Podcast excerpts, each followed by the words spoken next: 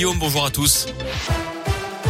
À la une, plus qu'une semaine avant de nouveaux allègements des restrictions sanitaires. Le Premier ministre l'a annoncé la semaine dernière. Lundi prochain, le 14 mars, le masque ne sera plus obligatoire en intérieur. Ça concernera les salles de classe, les universités, mais aussi les commerces et les entreprises. Par ailleurs, le passe vaccinal ne sera plus demandé nulle part, sauf à l'entrée des établissements de santé. Des mesures rendues possibles par une amélioration de la situation sanitaire. Le taux d'incidence a baissé de 30% en une semaine, sans oublier le taux de vaccination élevé.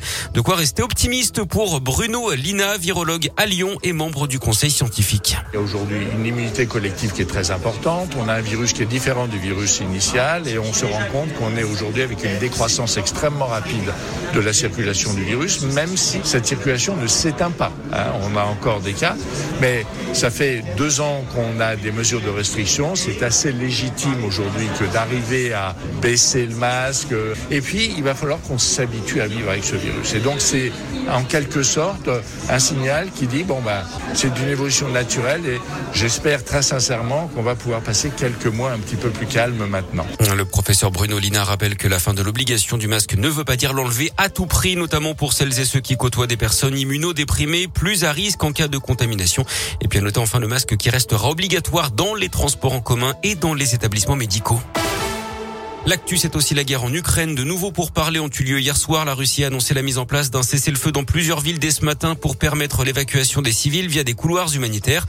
Emmanuel Macron lui a dit qu'il ne pensait pas qu'une vraie solution puisse être négociée entre Moscou et Kiev pour mettre fin au conflit dans les jours et semaines qui viennent et donc que la guerre allait continuer. Sur le plan humain, le dernier bilan des Nations Unies fait état de 406 civils tués, 801 blessés en Ukraine depuis le début de l'offensive russe.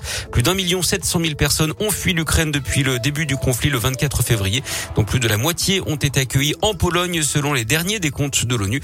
L'Europe qui peut s'attendre à recevoir 5 millions d'exilés si l'invasion de l'Ukraine et les bombardements des villes se poursuivent. Au plan diplomatique, l'Union européenne a lancé la procédure pour l'examen des demandes d'adhésion de l'Ukraine, de la Géorgie et de la Moldavie. Les États-Unis, la France et l'Allemagne, qui ne sont pas d'accord sur un éventuel embargo des hydrocarbures russes, sont en revanche sur la même ligne pour augmenter le coût infligé à la Russie. En bref, également dans l'actu local, ce drame dans la Loire, un homme de 50 55 ans est mort empalé sur une grille à Villeray près de Roanne dans la Loire hier. Il a chuté alors qu'il taillait des arbres dans son quartier. La victime était un agent technique de la commune.